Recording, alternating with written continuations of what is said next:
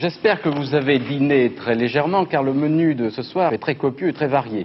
Un grand chef dans notre cuisine, donc dans la vôtre. Alors la vinaigrette, on compte une cuillère de vinaigre pour trois cuillères d'huile d'olive Voilà. à peu près. hein. On bat la vinaigrette, on la fouette. Quand c'est bon, il n'y a pas meilleur. Bonjour, je suis Maud Argaibi et vous écoutez Vinaigrette. Vinaigrette, c'est le podcast du studio photo Pixel et Béchamel qui parle de la table et de ses arts avec gourmandise, bon sens et respect. Manger quoi, où, comment, pourquoi Je ferai le tour de la question pour décrypter les tendances culinaires et guider les gourmands à consommer suivant leurs appétits et choix de vie. Dans cet épisode, je reçois Jean-Baptiste Meunier, cofondateur et chef des restaurants Kodawari Ramen, restaurant de ramen de très grande qualité au décor japonais époustouflant de réalisme. Nous avons parlé de ses valeurs en cuisine, de son concept aux décors incroyables, de son amour de la culture japonaise, de l'histoire des ramen et de leurs recettes, de la création de sa propre farine pour les nouilles et de tant d'autres choses. J'espère que cet épisode vous donnera envie de pousser les portes de ses restaurants pour découvrir les saveurs umami dont il a parlé, ou du moins qu'il vous poussera à tester une recette de ramen chez vous. Place à notre conversation. Bonjour Jean-Baptiste, Bonjour Maud. J'espère que tu vas bien. Avant de commencer, je vais faire ta petite fiche d'identité. Quel âge as-tu? Alors j'ai 39 ans, Où es-tu né? Euh, à Paris. Où as-tu grandi? Euh, à Paris. Ok, Paris intramuros? Paris intramuros, ouais. Ok, où ça? Je suis curieuse. hein. C'était euh, Pa- Paris 14e. Ok, je connais pas bien là-bas. Euh, où habites-tu actuellement? Bah, toujours à Paris, toujours à Paris, pas très loin des, entre, entre les deux restos, on va dire. Ok, un Parisien pur et dur qui est resté à Paris. Mais alors en fait, on, on va vite le comprendre qu'en fait, t'es pas vraiment toujours resté, hein, mais euh, les Non. auditeurs vont comprendre. Écoute, j'ai adoré préparer ton interview parce que en fait, il y a tout ce que j'aime euh, dans un parcours, c'est-à-dire que tu as une reconversion, tu fais de la cuisine euh, qui est délicieuse et il y a vraiment un concept autour de ta création de restaurant et on va parler de tout ça. Je, je, je tease un peu les, les auditeurs là. On va commencer par ton parcours un peu avant euh, la création de Kodawari Ramen. Euh, si je me ne trompe pas, ton premier métier, c'est pilote de chasse d'un Mirage Ouais. 2000 dans l'armée de l'air française. Exactement, c'est ça. J'ai commencé par, euh, j'ai commencé par ça et c'était la réalisation d'un, d'une passion, d'un rêve que j'avais depuis, depuis toujours. Et voilà. Donc c'est une passion. J'en, j'en avais d'autres et j'en ai encore d'autres, mais mais c'est vrai que si je fais avec un petit peu de recul, euh, j'ai l'impression que ça me plaît de de réaliser mes rêves et, et d'aller jusqu'au bout de mes passions. C'est génial. Ce qui t'amène à choisir cette voie, c'est simplement un rêve. euh, Il n'y a pas d'histoire de famille. C'est Pas du tout. Non, non. une volonté depuis petit de, voir, de vouloir faire ça? Ouais, en, en fait, je suis en train de me rendre compte euh, avec avec le recul que je suis en train de réaliser euh, euh, mes rêves de d'enfant. euh, C'est-à-dire ce qui me plaisait quand j'étais petit, c'était euh, ma famille était en, était en Bourgogne, il y avait toujours des avions de chasse qui passaient au-dessus de au-dessus de ma tête quand j'étais euh, avoir 5 6 ans. Je trouvais ça absolument euh, incroyable d'entendre ce bruit de voir ça et et ça voilà, ça me ça, ça m'intéressait.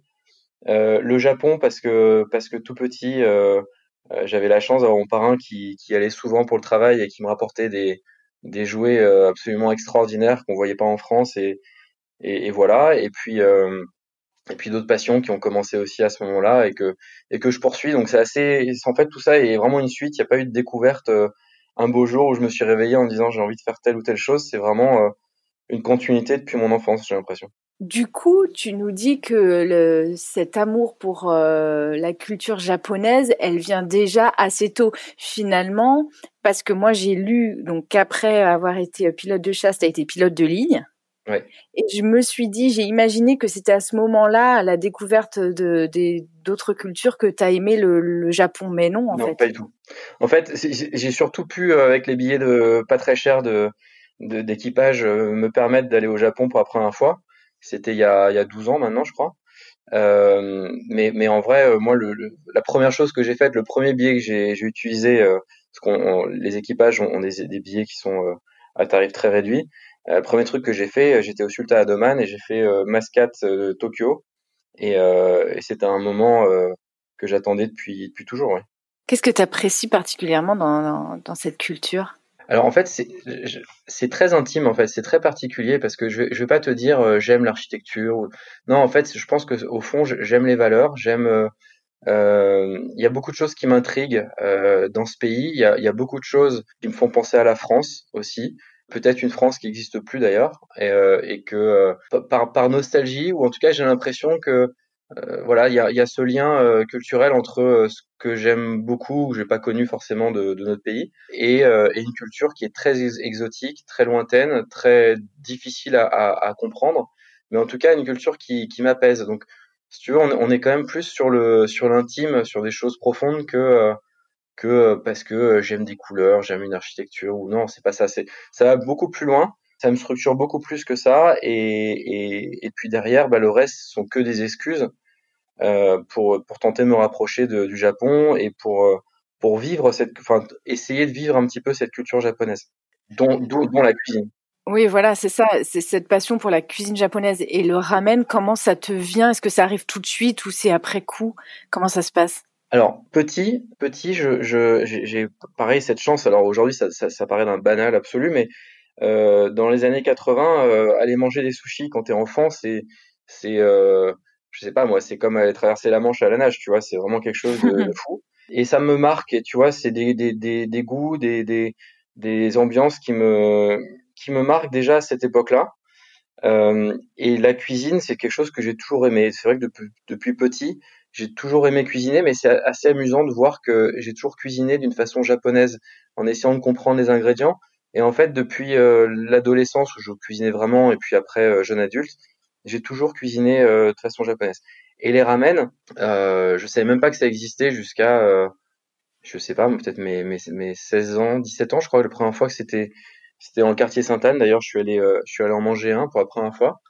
Et ça a été une révélation parce que je me suis dit que je pensais que la cuisine japonaise c'était simplement les sushis. Et je me suis aperçu qu'il y avait une cuisine populaire de tous les jours, euh, très différente de ce qu'on imaginait euh, euh, de la cuisine japonaise. Et, et ça m'a ça m'a conquis en fait. J'ai vraiment eu j'ai vraiment aimé cet esprit.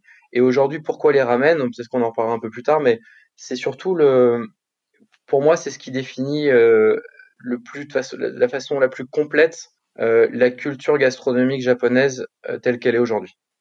Donc du coup, tu es pilote de ligne, tu découvres en même temps le Japon. Tu vois, j'essaie de, de faire la chronologie. Qu'est-ce qui te pousse à un moment à dire ok, euh, je vais ouvrir mon restaurant de ramen et je quitte l'aviation? Alors, en, en fait, c'est, imagine que tu es passionné de quelque chose depuis, depuis de l'enfance, depuis toujours et que tu tu tu enfin tu vis ta passion que au travers de ce que tu as autour de toi. Et c'est-à-dire euh, euh, finalement très peu de choses quand il, il s'agit de ramen. À l'époque, il n'y a pas Internet, il n'y a pas de presse, il n'y a quasiment pas d'infos. Et que tout d'un coup, dans les années 2000, quand tu te retrouves à avoir un petit peu Internet, et c'est très amusant d'ailleurs avec le recul aujourd'hui de se dire qu'en 2007, 2006, 2007, 2008, euh, c'était quand même il n'y a pas très longtemps, mais, mais, mais Internet n'avait pas du tout le même, euh, le même euh, contenu qu'aujourd'hui. Euh, il n'y avait pas les, les, chaînes YouTube comme, euh, enfin, de autant de chaînes sur YouTube. Il n'y avait pas, il y avait quasiment aucune info sur les ramen. Donc pour moi, mon premier voyage au, au Japon en 2008, c'est c'est une énorme claque. En, en j'arrive avec une passion, mais avec très peu d'informations dessus. Et là, je découvre un, un, royaume, le royaume de ma passion, qui est euh, qui en plus d'être le Japon, mais qui, qui est surtout le, ce monde des ramen. Et, et, très, et, très, et immédiatement, euh, c'est vraiment une baffe, un déclic pour moi. Euh, j'ai envie, j'ai envie d'aller de découvrir plus. Euh, tu sais, presque faire une, une, une, orgie, alors pas de ramen, mais une orgie en tout cas intellectuelle, de, d'en découvrir plus, d'aller à la rencontre de tous ces types de, restaurants différents. Et, et là, on s'enclenche un, un, mécanisme où, où bah, depuis maintenant ouais, plus, plus de 10 ans, enfin 12 ans, je, je, je, suis en permanence en quête de, la compréhension de, ce que sont ces ramen. Donc voilà. Et je, je reviens à, l'époque, je vivais au Moyen-Orient. Je, vivais à, Oman, suite à un Oman, euh, donc pas très japonais. Euh, et, voilà, je, n'arrêtais pas de cuisiner là-bas. Euh, de plus en plus avec les infos que je prenais, euh, ce que j'avais pu ressentir dans les restaurants. Et puis c'est vrai que j'étais pas très heureux. C'est un pays euh, fantastique, euh, des gens euh, absolument géniaux, mais c'était pas du tout ma tasse de thé, Oman.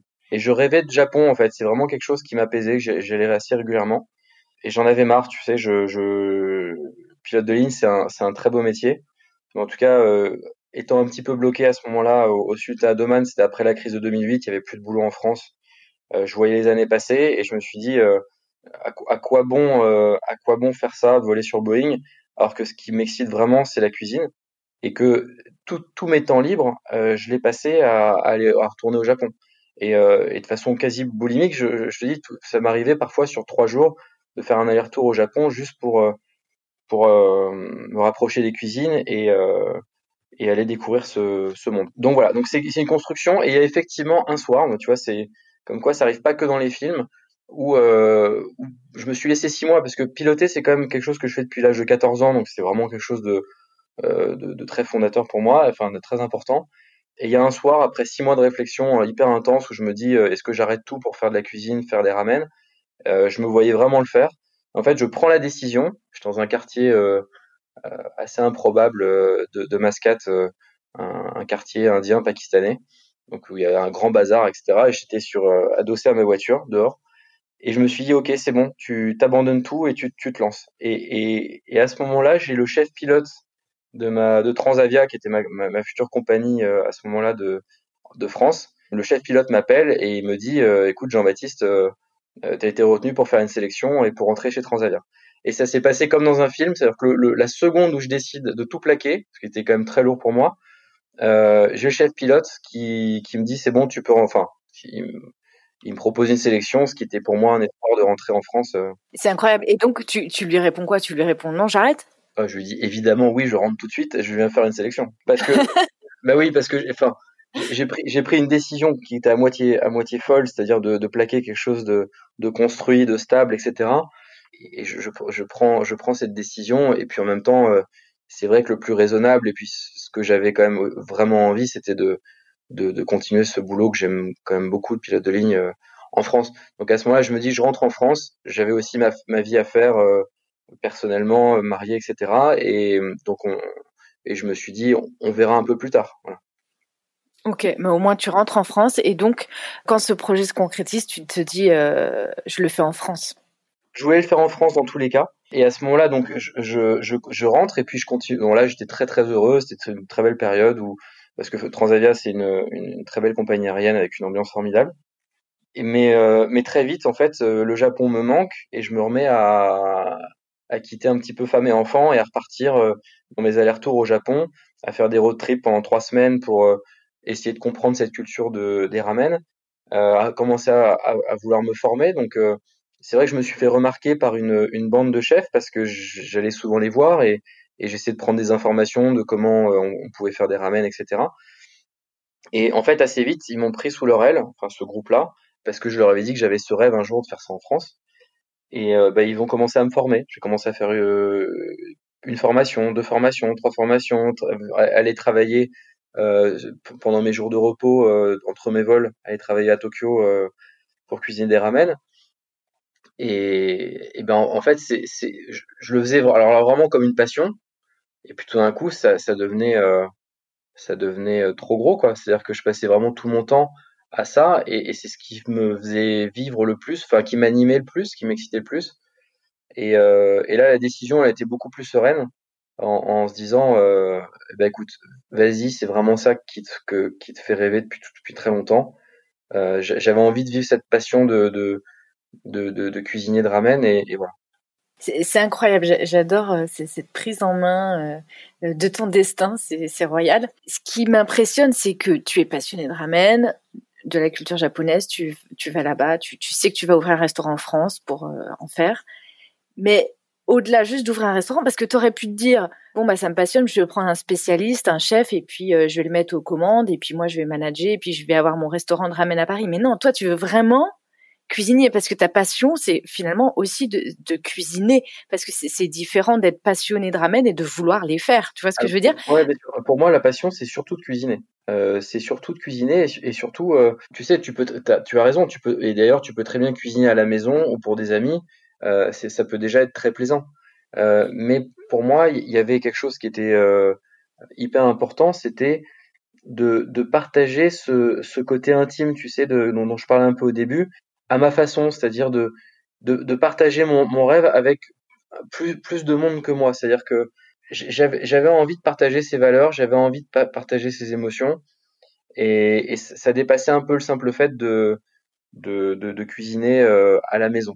Je j'avais envie de ça. Et puis de toute façon, un restaurant de ramen, c'est c'est un lieu de vie, c'est un c'est un endroit où tu partages euh, euh avec avec des clients. C'est un enfin un environnement euh, en ébullition quoi, euh, en permanence. C'est j'avais besoin de ça. J'avais besoin aussi de travailler en équipe. J'avais envie de de, de, de créer un projet. C'est vrai que l'envie d'entreprendre, c'est quelque chose qui me qui me passionnait. Donc, si tu veux, c'est un tout euh, qui fait que pour moi, c'était assez euh, assez limpide que je voulais pas me limiter à savoir cuisiner à la maison un ramen, mais que je voulais aller plus loin. Je pense qu'on est au stade de notre conversation où faut que tu expliques aux auditeurs ce qu'est un ramen. c'est même peut-être un peu tard, tu vois. Un ramen de base, c'est composé de quoi et ça ressemble à quoi? Parce que du coup, on est que, on ne peut pas voir, on, écoute simplement, donc on. Euh, Alors, je, vais, faire ma première définition qui va qui va pas être euh, très claire pour l'instant, mais qui, le sera, j'espère, à la fin. Moi, ma première définition, c'est de dire que c'est le c'est le drapeau du Japon.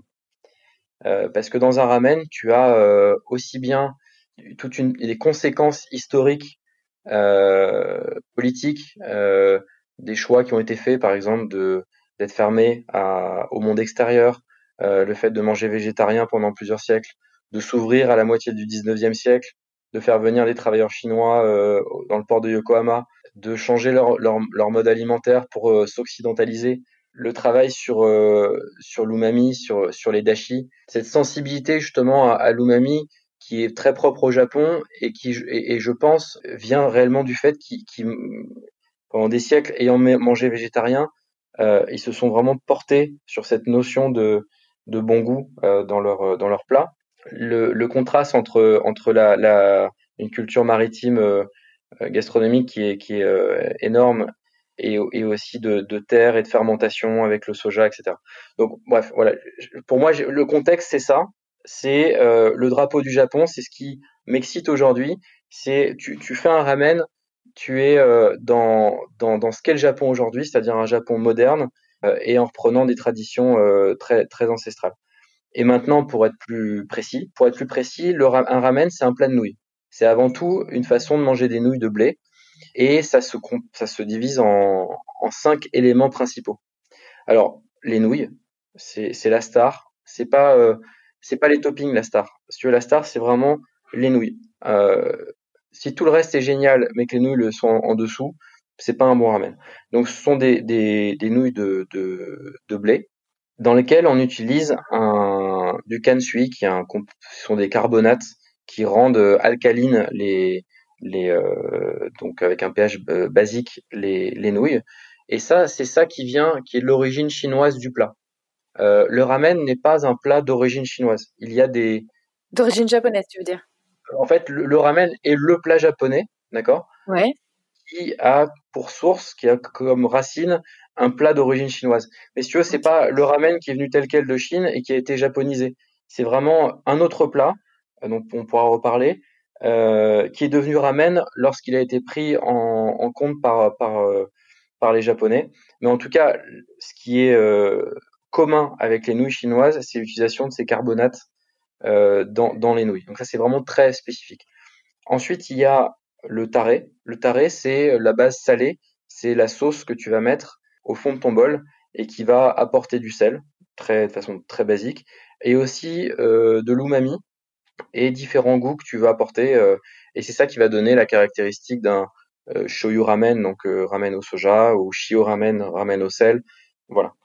Bon, il y a plusieurs types, mais ensuite tu as tu as l'huile. Un ramen, un ramen, c'est forcément quelque chose de gras et, et avec de l'huile. Et, et l'huile, c'est fondamental pour pour les arômes euh, et, et c'est absolument incroyable euh, à quel point c'est important et c'est quelque chose qui est toujours mis de côté. Ensuite, euh, tu as la soupe. La soupe, elle est, elle, elle, est là pour euh, accompagner les nouilles. Et, et c'est vrai que la, la, la soupe, c'est ce qui va euh, euh être toujours en, en, accord avec, le, avec les, les nouilles. Donc tu, tu, associes toujours des nouilles avec une soupe. C'est quelque chose qui, qui va de pair. Et, et, tu peux très vite avoir des très bonnes nouilles et une très bonne soupe, mais si elles vont pas ensemble, le ramen il, il est foiré. Et donc la soupe, il faut démystifier le truc de façon très claire.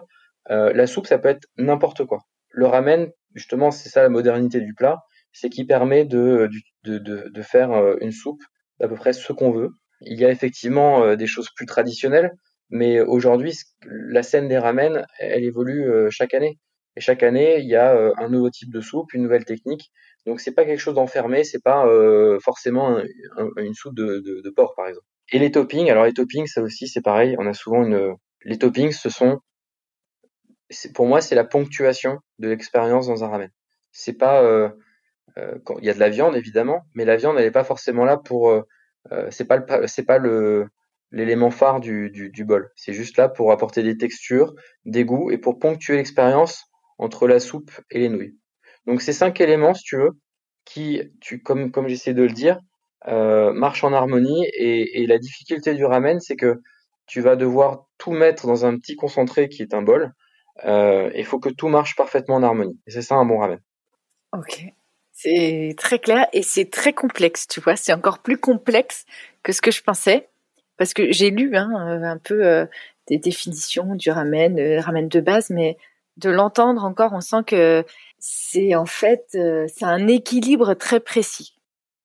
Ouais, hyper précis. Alors c'est d'autant plus difficile euh, que les mises en place sont très longues, euh, elles sont réparties dans le temps et même sont pas faites au même lieu dans le restaurant et que tout le monde doit vraiment être précis euh, parce que tu sais quand tu fais par exemple une, je prends souvent cet exemple, mais quand tu fais une poêlée de champignons, euh, quand tu es chef, bah, tu vas tout de suite à, à, l'oreille, à, à, la couleur, avec les yeux, avec euh, le nez, à l'odeur. Tu vas pouvoir tout comprendre comment tu cuis, tu vas pouvoir estimer le goût que ça va avoir, tu vas pouvoir ajuster, tu vas pouvoir assaisonner. Alors que là, en fait, on fait exactement l'inverse, c'est-à-dire qu'on va, on va séparer tous les éléments du bol euh, de façon à des endroits très différents et dans le temps, parfois 48 heures avant.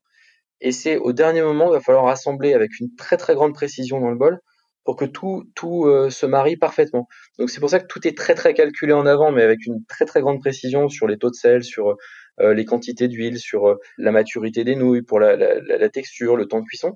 Donc c'est quelque chose qui est assez assez lourd et, d'ailleurs c'est pour ça que les gens en font tellement peu à la maison parce que c'est vraiment complexe. Bah oui, et puis en fait, il faut avoir une grande expérience puisque finalement de ce que tu m'en dis là, on peut pas goûter, tu vois, comme un chef, il goûterait euh, sa bisque, euh, son, le chef français, il la goûterait avant d'envoyer au, au, client pour être sûr que c'est bien assaisonné. Finalement, là, avant que tu mélanges ou avant que tu mettes le coup de cuillère, tu peux pas savoir si c'est bien dosé. Ah, c'est l'expérience. Exactement. Avant, avant de l'avoir euh, fait, alors nous avant le service, on, on le fait pour pour revalider ce qu'on a déjà validé aux étapes précédentes, mais effectivement, tu es obligé de toujours goûter les choses de façon un peu séparée. Euh, mais tu peux pas, euh, avant l'envoi, euh, goûter chaque bol, évidemment. On a parlé des ramen, on va parler de tes restaurants Kodawari Ramen, qui sont un peu particuliers parce que au-delà d'avoir des ramen délicieux et euh, de grande qualité à prix euh, très raisonnable, au-delà de ça, il y a une expérience client qui est vraiment très bien pensée et incroyable avec des décors fous. Comment c'est venu cette idée de reproduire le Japon dans tes restaurants? Eh ben en fait, tu sais, euh, euh, j'essaie de raconter juste mes, aventures de ramen euh, euh de ces, dix dernières années. Je me retrouvais au Japon euh, euh, dans des endroits que je trouvais absolument magiques, avec des choses surtout qu'on qu'on voit pas. C'est-à-dire qu'on nous, on nous sert souvent le, la geisha et le samouraï, mais on voit pas la rue crade, on voit pas on voit pas les, les, les, petites ruelles avec les, les, petits bars, on voit pas les endroits euh, de vie du quotidien. Et c'est ça qui, qui, qui, qui m'amusait, pas, pas, par idéologie, mais juste parce que simplement, euh, bah, quand t'es là-bas, c'est ce qui te marque le plus, c'est la, c'est le quotidien en fait. C'est pas le, c'est pas les images d'Épinal qui n'existent plus en plus. Donc euh, pour moi, ça c'est mon Japon. Et, euh, et j'avais envie de le montrer, j'avais envie de montrer d'autres ramen, et j'avais envie de montrer cette ambiance. Et cette ambiance, en plus, pour moi, c'est euh, l'écrin, tu vois, dans lequel j'ai vécu ma passion pendant des années. Et égoïstement, j'avais envie de la rapporter à Paris. Euh, comme je te disais, c'était un peu contraignant de passer quasiment tout mon temps libre d'aller au Japon. Et je rêvais de décrocher un morceau de, Japon et, de l'avoir à Paris. Euh, donc l'idée, elle est là, en fait. L'idée, elle est pas... comment dire Il y a, y, a une, y a une vraie sincérité et, et Oui, le but c'est pas de faire Disneyland quoi. C'est vraiment sincère. C'est vraiment tu veux apporter de la vérité en plus à la en plus de la dégustation en fait. Bien sûr, tu vois, en plus, en plus, tu vois, c'est, il y a évidemment des choses qu'on a fabriquées à Paris, mais pour, pour te dire, euh, que ce soit euh, à, à Yokocho, le premier restaurant, euh, les l'atole ondulé, euh, j'allais m'emmerder pendant des mois, essayer de trouver au millimètre près la même fréquence de vague de l'atole ondulé qu'au Japon. On allait mouler euh, la, les, les, les bouches d'égout, on allait les mouler en pleine rue à Shibuya, avec les Japonais qui nous regardaient avec des yeux écarquillés en disant c'est qui ces, ces gens mal élevés? Euh, les, les, lampions que tu vois, ils sont faits par des artisans à, à Shinjuku. Si tu veux, il y a quand même beaucoup, beaucoup d'éléments chez Kodawari qui sont rapportés dans nos valises euh, du, du, Japon. C'est-à-dire qu'on n'est on n'est pas. Euh, oui, il y a des choses construites à Paris parce qu'il n'y a pas besoin de les faire là-bas, de venir. Mais en tout cas, il y, y, avait la volonté de partager ce rêve et cette expérience euh, japonaise. Et, et, le deuxième restaurant Tsukiji, ben, pour ceux qui ont été au Japon, euh, c'était quasiment une, étape obligatoire euh, quand tu allais à Tokyo d'aller voir ce marché de poissons complètement fou où 90% euh, des choses qui sont exposées sont vivantes, où tu un, un, endroit qui grouille, qui sent le poisson frais, avec une, un esthétisme incroyable, et surtout un, un, une importance pour la gastronomie de Tokyo qui est qui, euh, était énorme et, sans, sans ce marché de Tsukiji tel qu'il a été euh, pendant aussi longtemps, on, je pense que la gastronomie de Tokyo aurait peut-être pas pu aller aussi loin. Et, on savait, je savais qu'il allait s'arrêter un jour, qu'il allait fermer. Et mon rêve, c'était de, c'était de, bah, avant qu'il ferme, euh, de sauver ce qui était possible de sauver et de le reproduire à, à l'identique euh, à Paris. Donc ça, c'était un gros challenge. Et tu vois, derrière tout ça, pour moi, c'est, quand je disais au début, j'ai envie de vivre ma passion pour le Japon, ben je, la, vis comme ça. C'est-à-dire que après, on va, je vais, je vais essayer d'analyser un peu plus la partie euh, client, etc. Mais là, je te parle de façon très personnelle. Euh, moi, j'ai envie de vivre cette passion en, euh, en essayant de comprendre comment les gens travaillaient au marché, quel type d'ustensiles ils avaient, les matériaux, etc. Voilà, ça, c'est vraiment du plaisir par, par passion pour le Japon. Et ce qu'il faut dire, parce qu'il faut bien expliquer aux auditeurs qui ne sont jamais venus, parce que c'est incroyable, et avant de l'avoir vécu et de l'avoir vu, on peut pas comprendre, mais on va essayer d'expliquer. Moi, je suis allée chez Tsukiji, Kodawari Ramen Tsukiji, donc cette reproduction du marché historique de, de Tokyo, et en fait, du sol au plafond, c'est une reproduction du marché, donc y, compris les pavés, il y a des poissons, des reproductions de poissons, et il y a même des effets sonores, tous les, les tables, tout est un décor comme si on y était. Donc c'est vraiment vraiment impressionnant. J'aimerais que les gens puissent se rendre compte, mais il faut qu'ils aillent voir sur le compte Instagram. Hein, pour voilà, en même temps que l'interview, je les invite à aller voir euh, ton compte Insta euh, Kodawari Ramen. Ça, j'imagine que ça a été compliqué à faire. Et parle-nous aussi de, de la construction de, de de ce son, euh, comment vous avez eu l'idée d'aller jusqu'au bout avec euh, le fond sonore et, comment vous avez fait cet enregistrement? Bah, l'idée, l'idée pour alors là je vais de façon plus globale sur ce que je pense de la restauration. Pour moi, la restauration c'est un, lieu de vie où euh, effectivement tu viens, tu viens te nourrir euh, le ventre et parce que tu veux manger quelque chose de bon. mais, évidemment, c'est un, endroit où il faut nourrir l'esprit. c'est un lieu de vie, il faut créer une atmosphère. Et ce décor, évidemment, ça te permet de te plonger. Pour, si pour moi la finalité c'est de faire un ramen très japonais, je voulais que tout ce qui est ce qu'il y avait autour plonge les gens euh, au Japon. Euh, donc ça, ça voulait dire aller loin sur la décoration, mais l'ambiance sonore elle est indispensable. Quand tu vas à Tsukiji, euh, t'entends les, les, les push-cartes euh, qui te sont à deux doigts de te bousculer, t'entends les le, la crier, tu entends les, les, les gens qui les, les, poissonniers qui, qui, qui crient un petit peu. Et cette ambiance-là, euh, elle, elle, me semblait vraiment euh, importante. Donc on a, avec une artiste japonaise, euh, bah, on est allé enregistrer des, des, des, événements, des choses marquantes. Et le but, si tu veux, c'est vraiment de plonger les gens au Japon. Et ça marche. C'est vrai que je trouve vraiment que c'est gagné Kodawari quand tu quand tu as oublié, t'as tout oublié, t'as l'impression d'avoir été complètement ailleurs, tu sais. Et moi, j'ai des moments absolument fantastiques où j'ai eu le plaisir d'y manger bah, en tant que en tant que client. Et c'est vrai que tu prends un saké, euh, tu as cette ambiance. En plus, c'est vrai que l'équipe est, est, vraiment fun et, et, prend du plaisir. Euh, ça crie. Enfin, il y a, y, a, y a un espèce de brouhaha, mais jamais désagréable. Et t'es complètement plongé et, et, tu oublies tous tes problèmes du quotidien.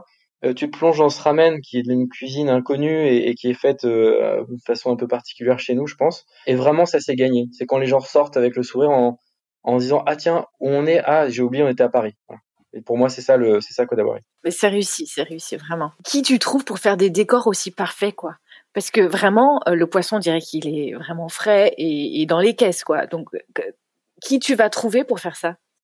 Alors, il y a, y a des gens de, de grands talents qui ont, qui ont l'habitude de travailler de, dans, le cinéma. En fait, ce sont des, des décorateurs de, de, cinéma et qui, qui, ont énormément de talent de, de, construction, qui sont une vraie intelligence avec leurs mains et enfin vraiment euh, des gens brillants. Maintenant, ça suffit pas parce que euh, parce que euh, je, suis très très très très impliqué dans la construction des, décors parce que tout simplement, bah, les, gens qui les reproduisent, ils connaissent pas le Japon connaissent pas les volumes, ils connaissent pas les mesures, ils connaissent pas plein de choses et il faut il faut vraiment être très très impliqué. Tu peux pas juste dire envoyer une photo de, de, Tsukiji à des décorateurs de cinéma en disant tu me reproduis la même chose et puis et, et, que ça marche. Par exemple pour Tsukiji, c'est vrai qu'on a dû apporter pas loin de 600 kilos, je crois, de, de dans, dans, nos valises, tu vois, sur plusieurs voyages, de, de matériel parce que si tu regardes bien, il n'y a pas un scotch, un stylo qui viennent de France. Tout, tout vient du Japon, même les choses les plus insignifiantes. Et, et voilà. Donc c'est un travail euh, donc avec des gens dont c'est le métier, mais en revanche c'est vraiment euh, tout ce savoir-faire japonais euh, et euh, et intrinsèque à Kodawari parce que sinon ça ça marcherait pas. On va repasser côté cuisine quelle valeur tu as souhaité apporter chez Kodawari en termes de cuisine? Tu vois, je parle pas spécialement de du, du Japon. Euh, dans la cuisine, tu veux dire? Oui, dans la cuisine. Euh, je sais que tu fais très attention à l'origine des produits. Est-ce que tu peux nous parler un peu de toutes ces valeurs autour de la cuisine euh, que, que tu souhaites apporter chez Kodawari? Alors les, les valeurs en fait, moi j'avais envie d'une cuisine, une cuisine simple, une cuisine de, bon sens, une cuisine euh, qui s'attache pas au mode ou au label. Euh, j'avais envie d'une cuisine euh, où effectivement il y a des histoires derrière à raconter, une cuisine où tu connais les agriculteurs, où tu connais qui qui t'a servi quoi, une cuisine qui va chercher et mettre pour un prix pas, pas si élevé que ça des ingrédients de, de très très haute qualité et voilà donc c'était c'était c'était ça et puis aussi il y avait il y a toujours une vraie ambition d'essayer d'être l'ambassadeur de ce qu'on m'a appris au Japon. Euh, et ça, c'est quelque chose qui est présent au quotidien parce que, euh, comme je te disais, il y a, il y a une dizaine d'années, je connaissais pas grand-chose en fait au ramen.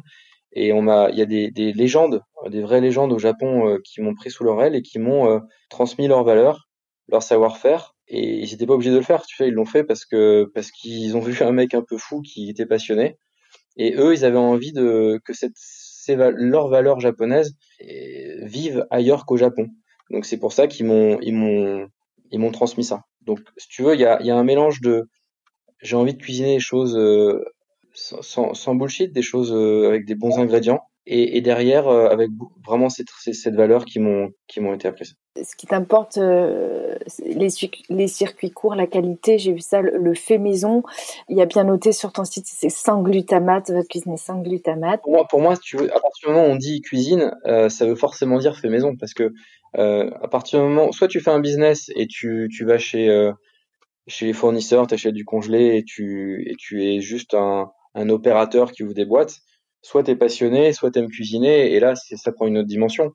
Euh, le, ce métier, il est grisant de d'avoir des idées, de, de, de faire vivre euh, des produits d'agriculteurs avec tes idées et, et, de le partager avec ton équipe et de, de, de, faire vibrer des clients si ça marche. Putain, mais quel bonheur euh, d'un point de vue humain, c'est absolument fantastique. Donc cuisiner, ça passe par le fait de faire maison. Et les glutamates, pour que les, tout le monde comprenne, la, la, la recherche du bon goût et de l'umami dans la cuisine japonaise, c'est hyper important et encore plus dans les ramen. Et ce qui est souvent la maladie de la cuisine asiatique, c'est d'utiliser euh, euh, des glutamates de synthèse et qui, qui est de la poudre blanche, qui sont des exhausteurs de goût qu'on retrouve aussi bien dans les, dans les Pringles et euh, que dans, dans différentes choses. Alors c'est très bon, hein, ça, ça, ça fait saliver, on a envie d'en remanger, mais il n'y a pas plus artificiel et inintéressant quand on est cuisinier.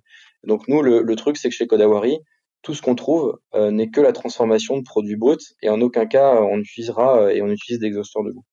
Mais tu pousses euh, la perfection jusqu'au point d'avoir, tu me dis si je me trompe, ton propre champ de blé dans les Ardennes et que tu travailles avec un meunier pour faire ta farine sur mesure. Euh, pourquoi aller aussi loin? Parce que tu trouvais pas ce qui te convenait en termes de farine? euh, Je ne trouvais pas ce que je voulais en termes de farine, effectivement.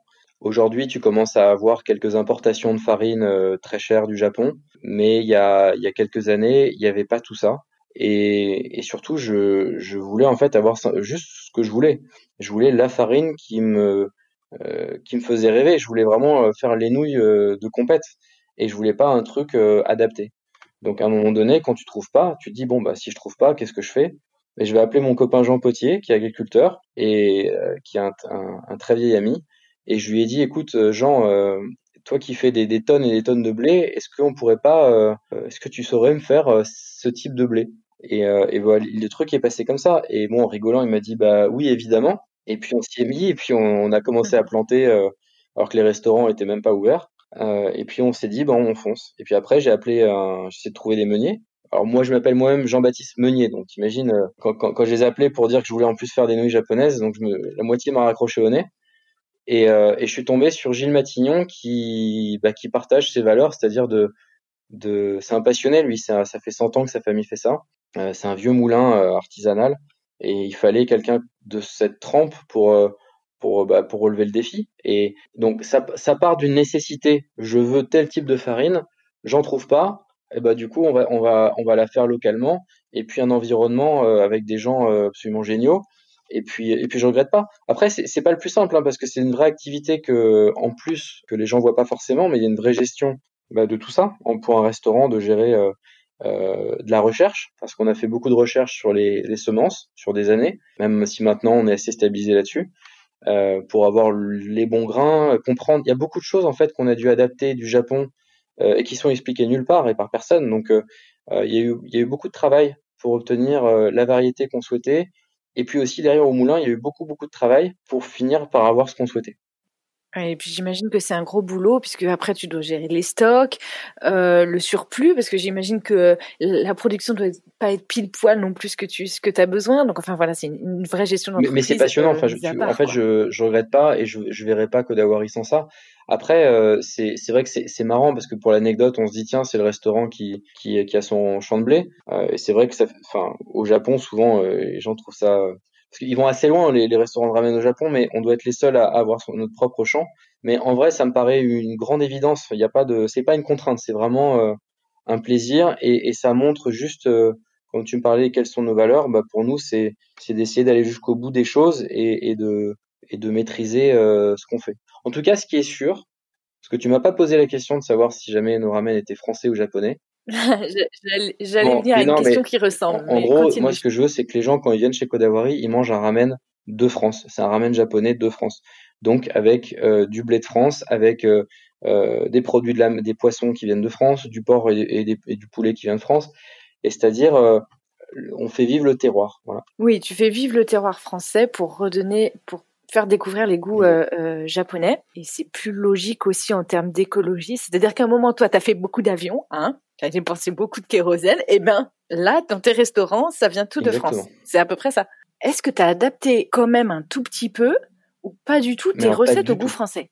Pas une seconde. Et, euh, et, je me refuse à le faire et parfois je fais exprès de provoquer. C'est-à-dire que, tu vois, typiquement, il y a un truc qui s'appelle le, le, niboshi, qui sont en, gros des, des sardines séchées quelque chose pour moi qui est euh, absolument génial en, goût, euh, qui apporte une, amertume. Alors tu vois déjà des poissons amers, c'est pas forcément le truc le plus sexy pour un Français. Des sardines encore moins, mais pourtant c'est vraiment un goût euh, qu'il y a dans les ramen qui est extrêmement japonais et qui moi me parle beaucoup et, et que j'adore au Japon. Ben, il se trouve que ça, on n'en trouve pas d'ailleurs en France, donc on a dû le, le, faire fabriquer par avec des japonais en Bretagne. Mais, mais voilà, typiquement l'utilisation d'un produit euh, qui, qui, va provoquer un petit peu. Là, pendant, on, on a sorti un, un Tan Men qui est un, un, un, ramen très épicé avec du sésame. Et euh, bah, c'est vrai que c'était très épicé, mais, mais, mais très très épicé. Mais c'est le niveau qu'on s'attend à avoir quand on est au Japon, par exemple.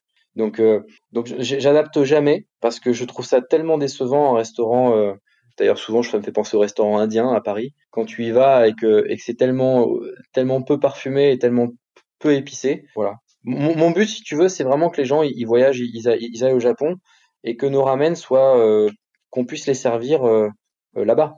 à Tokyo. Mais en revanche, tu vois, ce qui est certain, c'est que on n'utilise aucune, des, aucune recette apprise au Japon ou qu'on met apprise là-bas. Ce sont des recettes de Kodawari qui nous sont propres avec beaucoup d'originalité. Donc, ce sont pas des ramen euh, euh, classiques dans le sens où euh, que tu verrais à peu près partout. Mais comme au Japon, chaque restaurant est différent et nous, on fait partie d'un de ces restaurants différents. Oui, c'est vraiment une, vous faites une création de carte, des créations de plats. Dans, de ramen, en fait. Ouais, ça, ça c'est très clair pour moi. Fais-nous saliver un peu, tiens, comme on, parle euh, euh, de tes plats qui sont à la carte. Est-ce que tu peux nous en parler d'un ou deux, euh, nous décrire qu'est-ce qu'il y a dedans, comment il s'appelle, qu'est-ce qu'il y a dedans Fais-nous saliver. Alors, moi, ce que moi, ce qui me fait vraiment rêver dans, cette cuisine, c'est ce, c'est le goût du, dashi et, de l'umami, c'est-à-dire ce, ce mélange de quelque chose, un goût qui te fait saliver, qui donne envie de quasi addictif qui te donne envie d'en, d'en, reboire, etc. Et c'est les goûts que tu trouves dans euh, ces fumées de, de, de poissons séchés, de, d'algues kombu, de shiitake, et que tu vas mélanger avec un de, de la poule qui elle aussi a, a, un umami particulier. Et, et tu rajoutes par-dessus ça du, du soja, cette sauce soja, et ça fait un, le shoyu ramen. Et c'est vrai que euh, t'es, t'es dans quelque chose d'extrêmement classique, et tu as envie de, de, de, boire chacune des, des, cuillères parce que vraiment, comment il y a un côté magique. Il y a un côté magique euh, qui fait penser au Japon. Et, et en même temps, euh, je te dis, ce, ce, c'est umami qui, qui, qui a un côté vraiment très addictif. Donc nous, notre shoyu ramen, c'est, c'est assez simple. C'est des, des poulets fermiers euh, jaunes qui viennent des Landes. Et on va euh, les cuire pendant euh, à peu près 5 heures. vraiment un tout petit bouillon. Donc c'est ce qu'on appelle un, un chintan. C'est un bouillon très clair et ensuite qu'on va on va mettre un euh, je te parlais du taré qui sont la qui est la sauce euh, qui, qui est la sauce dans, dans, le ramen. Et on assemble trois ramen parties trois soja pardon euh, différents. Il y a premièrement un, un, un, soja dit koikuchi qui est le soja un peu de d'utilisation plus plus courante qui est fait de façon artisanale et qui est vraiment qui apporte beaucoup d'umami on a ensuite un shoyu un soja blanc qui est très rond très sucré et on a un troisième qui est un tamari, qui est, euh, il y a plusieurs labels et grades là-bas, et le plus élevé, c'est ceux qui sont réservés à, du niveau euh, pour la famille impériale, et, ça fait partie de ces, ces sauces-là. Donc tu as des, tu as des, choses qui sont très précieuses qui viennent du Japon, euh, ce dashi, et, puis ce, terroir local de, de cette soupe de, poule. Voilà. Avec ensuite une, une, tranche de, de chachou, donc c'est un, un porc qui est braisé, c'est de l'échine, euh, qui vient de chez Peyo Ercar, qui est un, qui est un mec génial qui a Saint-Jean-Pied-de-Port, euh, qui est un tout petit élevage, et voilà, et qui nous livre nos échines euh régulièrement. Et puis un autre qui, j'ai envie de parler de, J'espère que les auditeurs, ils écoutent pas ça à midi ou à 19h parce que là, ça doit être l'enfer pour eux, quoi. Ça me donne tellement envie. Non, je vais, je vais te parler d'un autre qui, qui, va être le, le paitan de, de, de, dorade. Alors, en fait, ce sont des, des dorades royales. Donc, on, on, fait, on fait un bouillon, en fait, où on va commencer à petit feu, puis à la fin, on va commencer à augmenter le feu et on va faire quelque chose d'assez particulier qu'on retrouve pas forcément en cuisine française. En, en fait, de cuire à très haute température, en tout cas à très gros bouillon pour rendre très crémeuse euh, la soupe. Donc il y a et une émulsion et par la chaleur une destruction de bah, tout, euh, tous les tissus et les composants de, de, ce qu'on met dedans. Et donc ça fait quelque chose de très euh, velouté, de très crémeux et qui a un goût très agréable de, de dorade royale et, et tout ça avec un, un taré de, miso blanc qui est un miso de Kyoto, on appelle le Saikyo miso. donc pareil, tu as un mélange de poisson méditerranéen cuit à la japonaise avec un, un miso de Kyoto qui vient euh, euh, bah, qui vient de l'autre bout du monde, très artisanal aussi, qui fait en toute petite quantité. Et, et voilà, avec des, du poulet. Alors nous, nous on, fait beaucoup de cuisson euh, bah, sous vide, euh, à juste température. Et donc là, tu as euh, des, des, suprêmes de poulet qu'on va mariner dans, dans différents poivres, notamment du sancho, parce que c'est vraiment un poivre que, enfin une baie que j'adore. Et, et voilà. Allez, on passe un peu à, la création d'entreprise. Est-ce que ça a été compliqué de monter ton restaurant, ton premier restaurant en France? Question financement local, administratif. Est-ce que après euh, ces années, après toutes ces années, quel est ton retour d'expérience là-dessus? Alors, euh, je trouve que rien n'est compliqué dans la vie quand on en a envie. Euh, que qu'effectivement tout est un challenge, mais il n'y a pas que la création d'entreprise qui en est un. Faire des enfants, c'est un challenge aussi. Et, et, et dire après coup que c'est compliqué, je sais pas. En tout cas, ce qui est certain, c'est que ça, il faut, il faut vraiment, il faut. En fait, si tu veux, ce qui est fondamental, je pense, c'est de jamais, jamais, jamais, jamais abandonner et toujours euh, et, jamais lâcher le morceau. Si, si tu as ça en tête et si tu as cette mentalité et que tu es prêt, même dans les coups durs, à continuer à penser comme ça, c'est pas, pas facile, mais c'est la vie en fait. Tu sais, c'est, je, je, veux pas dire, je veux pas juger le truc en disant euh, n'y allez pas, c'est compliqué. Euh, euh, non, je, moi, ça m'a semblé normal parce que c'était ma vie et parce que j'en avais vraiment, vraiment envie et j'en ai toujours extrêmement envie. Maintenant, on dit souvent que la France est compliquée pour ouvrir une boîte. C'est faux. pas plus qu'avant. J'en avais monté une quand j'étais à Oman et, et, franchement, c'est pareil. Que finalement, il y a un environnement juridique qui est quand même euh, plutôt rodé, donc ça marche bien. Les banques, bah les banques forcément quand elles voient quand elles voient quelqu'un qui abandonne son cockpit pour aller faire des nouilles, ça peut interroger. mais mais je suis persuadé euh, et je serai toujours persuadé de ça, c'est que euh, il faut jamais que l'argent soit une excuse pour pas faire les choses. Euh, moi, j'avais pas d'argent de ma famille ou, ou, ou, quoi que ce soit. Hein, je, je dis pas ça pour ça. Je dis juste parce que lorsque on sait convaincre qu'on est soi-même convaincu et que son projet est bon, on trouvera toujours un financement. Donc ça, je le dis plutôt pour ceux qui, rêvent de faire des choses et qui parfois euh, n'ont pas le courage d'y aller avec pour des mauvaises excuses. Et ce sera toujours une mauvaise excuse de dire euh, euh, j'ai pas le financement. Le financement, il va falloir se battre tous les jours pour l'avoir et il y a bien un jour où on trouvera quelqu'un qui sera euh, sensible à nos arguments. J'aime beaucoup ton discours et euh, écoute, moi, je ici dans ce podcast, les, gens commencent à, me connaître un peu. Je divulgue à chaque, fois des nouvelles choses. Euh, donc je dis aujourd'hui, euh, j'ai un, coach. Euh, autant te dire que tu es un très mauvais client pour lui parce qu'en fait, tu as tout compris. Enfin, voilà, ta réussite, c'est magnifique. Tu as l'état d'esprit exactement. Ce que certains mettent du, temps à comprendre cette persévérance et cette positive attitude. Enfin, c'est top, mais on voit que c'est comme ça qu'on réalise bon, ses je, rêves. Je sais pas qui sont tes auditeurs d'ailleurs, si ce sont des, autant des passionnés de cuisine ou des, ou des, des gens qui ont envie d'entreprendre, mais. Je dirais plutôt de cuisine, mais les deux, en fait, je pense que les deux peuvent être un peu mêlés. Euh, non, non, je, juste que tu sais, pour, moi, pour moi, c'est tellement important ce que je, ce que je, je ressens là, ce que j'essaie de dire. Euh, ça, ça, si je dois encourager les gens, euh, c'est ça, c'est croyez en vous, quoi. C'est, euh, en, en, fait, tu sais, il y a, il y a, y, a que, y a que le chef d'entreprise qui doit être celui qui doit croire le plus en son projet et, et si, si lui-même n'est pas convaincu que ce sera absolument formidable et le meilleur projet du monde, ça sert à rien d'y aller. Euh, après, peut-être que le monde entier te, dit, te fera comprendre que c'était une mauvaise idée, mais au moins quand tu es convaincu, il faut aller au, au, bout des choses. Et tu sais, euh, même si les auditeurs ne sont pas spécialement passionnés d'entrepreneuriat ou ne sont pas entrepreneurs, en fait, ce que tu ah oui, dis, c'est valable pour tout, puisque tout est une entreprise dans la vie, comme tu le disais, avoir des enfants, je sais pas, euh, faire bien du sûr. bénévolat dans une association, enfin, tout projet peut être de l'entrepreneuriat. Euh, au sens euh, premier du terme, entreprendre Exactement. quelque chose, quoi. Donc, euh, je pense que c'est un, c'est que des bons conseils pour tout le monde. Actuellement, vous êtes combien euh, à travailler alors, chez Actuellement, on est 70 personnes en tout à travailler, et c'est une équipe alors très très diverse, d'origine bah, géographique, enfin de pays déjà, culturelle, sociale. on est on est très différents, mais alors ce qui est ce qu'on a en commun, c'est qu'il y, a un vrai esprit de famille. C'est, euh, ça fait tellement chaud au cœur. En, fait, les gens de Kodawari se voient beaucoup en dehors du travail.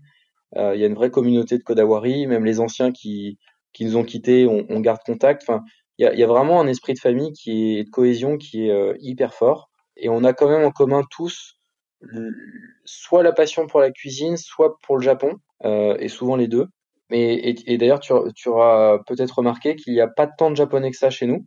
Euh, parce que ça revient un peu à mes valeurs de, dont je te parlais au début. Je, je, j'aurais trouvé insupportable de faire un, un, un, espèce de un peu bullshit en mettant euh, euh, en salle ou en cuisine des, des gens asiatiques pour prétendre qu'on était plus japonais que japonais, alors qu'il y avait des Philippins en cuisine par exemple. Alors tant mieux s'il y a des Philippins, mais moi comme je suis ni japonais ni philippin, bah je m'en fous. Euh, moi ce qui compte c'est l'âme des gens.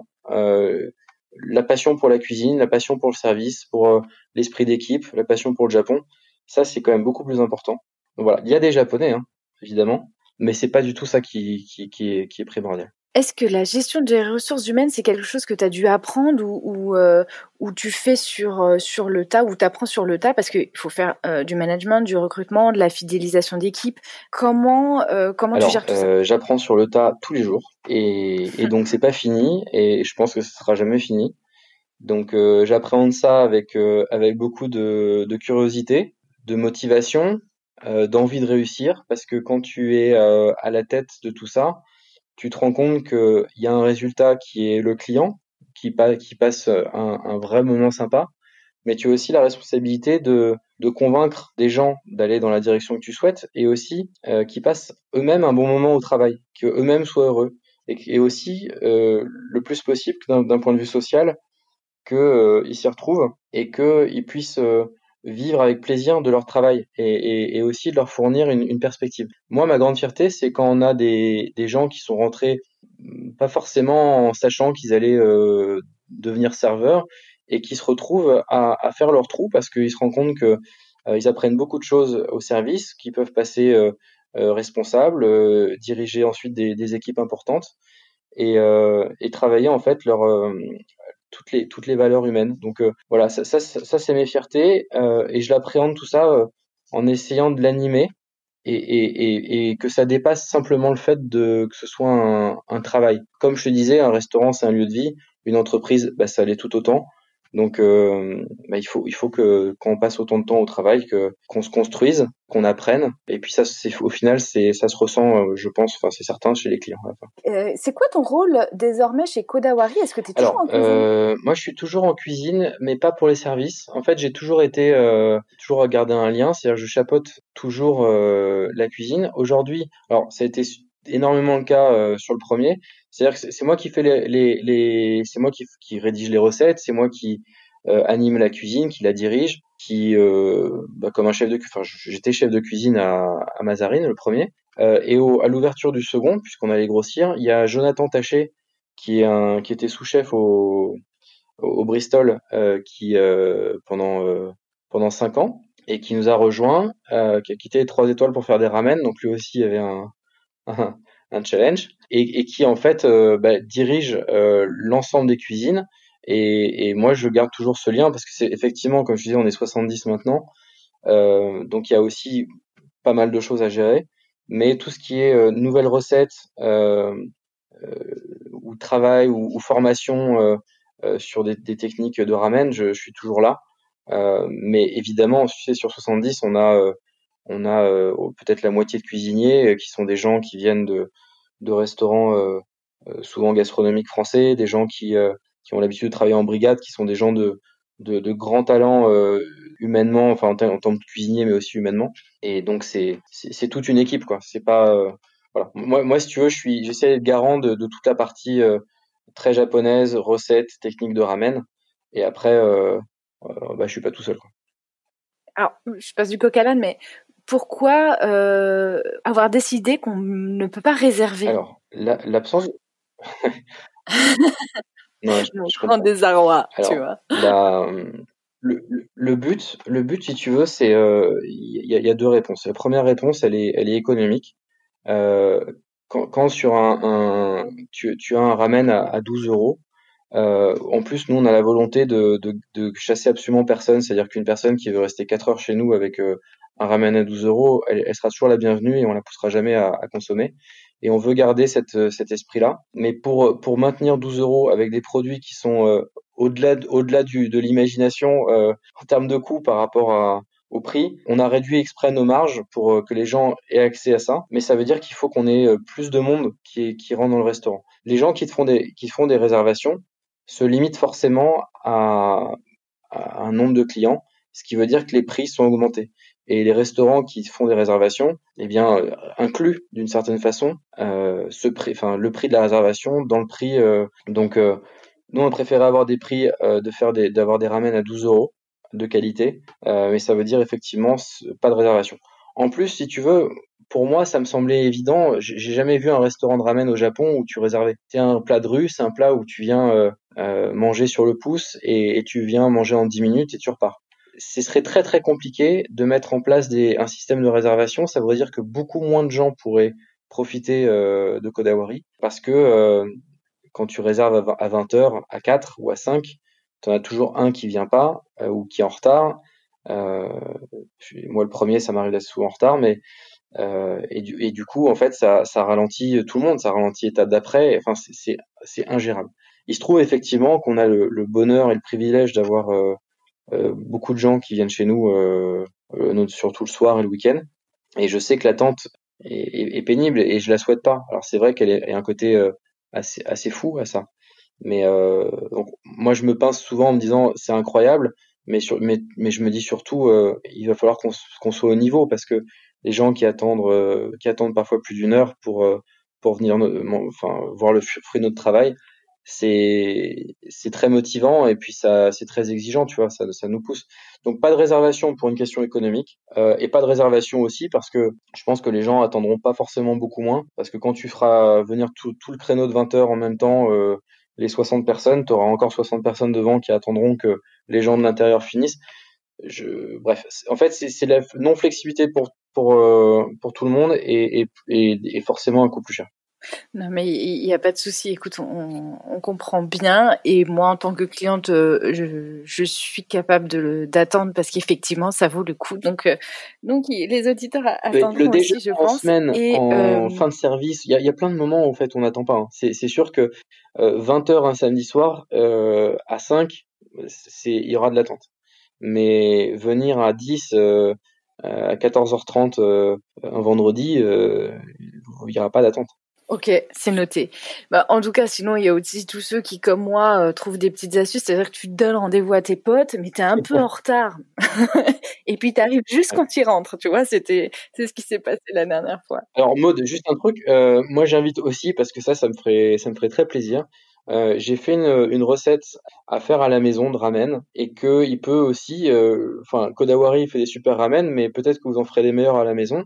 En tout cas, il y a, une recette qui existe sur Facebook que, que j'avais faite en utilisant que des produits qu'on trouve facilement au supermarché. Euh, donc j'ai adapté plein de choses, mais c'est un vrai bon ramen à la fin. Et, euh, ça peut valoir le coup de, bah, s'y mettre avec des copains et, et un soir justement de pas venir chez Kodawari, mais de, de se dire ben on va on va en faire nous-mêmes, on fera pas la queue et puis on va voir comment ça. Se et mais tu sais, euh, c'est c'est un très bon conseil et surtout ils font des photos et puis ils taguent euh, ils, ils taguent sur Insta et bien sûr et euh, tu sais que c'est trop drôle parce que mon fils il m'a demandé la semaine dernière alors que je savais pas, tu vois, on n'avait pas calé l'interview ouais. encore, je lui en ai pas parlé du tout. Mon fils il a 10 ans, il m'a demandé des ramen, je dis je, je, lui ai dit tu vas regarder. Alors on va faire des crêpes, un gâteau au chocolat si tu veux, mais des ramen et ouais. ben tu vois franchement, je suis super contente que t'en parles parce que je vais aller chercher la recette et puis je sais pas pourquoi. Tu sais non, c'est je sais pourquoi. Oui. C'est les mangas et euh, les dessins animés japonais et du coup depuis il veut faire bah, euh, voilà. il veut faire des ramen. Bah, écoute, euh, j'ai commencé aussi comme ça hein, donc. euh, Peut-être une vocation. Allez, on continue. C'est bientôt fini en plus. Quels sont vos objectifs à moyen et long terme? Alors, l'objectif à long terme, c'est de continuer à, à, à raconter ces, ces, lieux de vie, ces moments euh, un peu de vie euh, du Japon, et, euh, et d'en profiter, de profiter de cette excuse pour con continuer à montrer l'étendue de ce que peuvent être des ramen, et de, couvrir en fait les, les, grands, les grandes familles de ramen euh, au fur et à mesure. Donc il y a, y, a deux, y a deux projets qui sont, euh, qui sont en cours euh, et qui seront encore une fois très différents. Donc aucun Kodawari ne sera le même, ni, en, ni dans décoration et surtout pas dans les recettes. Euh, mais on garde nos valeurs, on garde nos produits, on garde notre blé. Euh, donc ça reste du Kodawari, mais à chaque fois avec une surprise. Donc ça c'est voilà moyen long terme. Donc euh, enfin court et moyen, c'est il y a, y a, deux belles aventures qu'on a envie de raconter encore. Allez, une petite série de questions. Tu peux répondre rapidement, tu vois, on n'est pas obligé de s'étaler. C'est la fin. Quelle est ta recette de ramen préférée? Euh, Shoyu ramen. Ok. Quel est ton moment ramen préféré? La première cuillère. Qu'est-ce que tu bois avec tes ramen? Mmh, Un Coca Zéro, faut pas le dire, mais. et sinon, tiens, c'est une bonne question. Sinon, qu'est-ce que Qu'est-ce qui se boit euh, traditionnellement avec tes ramen? Traditionnellement, euh, t'as as un verre d'eau sur le comptoir avec des glaçons dedans et puis t'es prié de, de, partir assez vite à, une fois que tu l'as fini. Non mais je rigole, mais c'est vrai que traditionnellement, t'as pas grand... le seul, le seul boisson que tu, tu as souvent, c'est de la bière. Ok.